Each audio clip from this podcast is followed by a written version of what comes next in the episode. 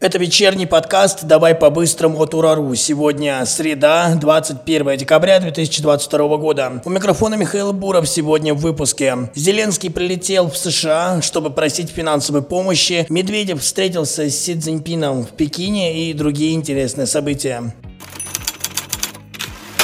Зеленский впервые с начала спецоперации прилетел в США, чтобы просить помощи. Лидер Украины выступит на совместном заседании Конгресса США, где попросит Вашингтон о дополнительном финансировании в миллиарды долларов. Он уже лично встретился с Джо Байденом. Владелец ЧВК Вагнера Евгений Пригожин не оставил это без комментариев и обратился к Зеленскому. Цитата. «Владимир Александрович, так нечестно. Сижу, жду вас у Бахмута, а вы хвостом бельнули и в США. Я, как и вы, патриот своей страны, и также с февраля никуда не уезжал. Ну что тоже мчусь в США. Скажите Джозефу, чтобы встречал. Конец цитаты.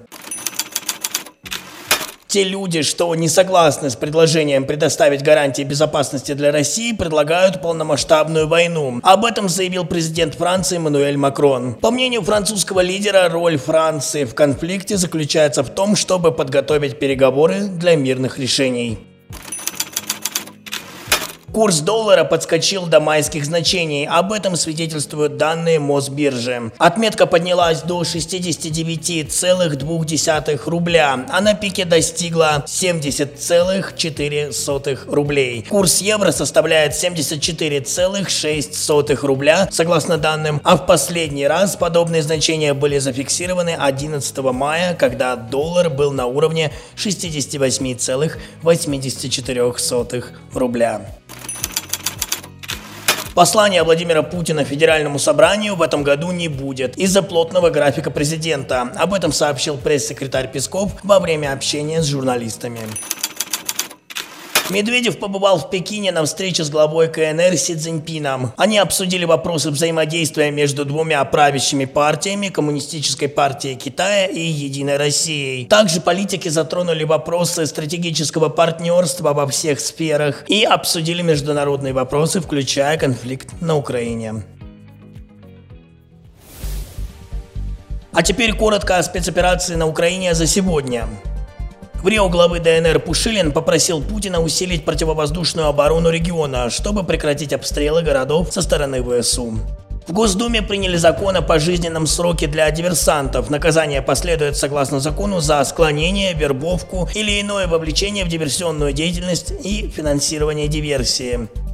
Зеленский заявил о переломном моменте для Украины. По итогам предстоящей недели он собирается оценить, как страна переживет эту зиму. Офицер народной милиции ЛНР Андрей Морочко сообщает, что украинские военные сбегают с позиций у Солидара, за которые идут активные боевые действия на Бахмутском направлении.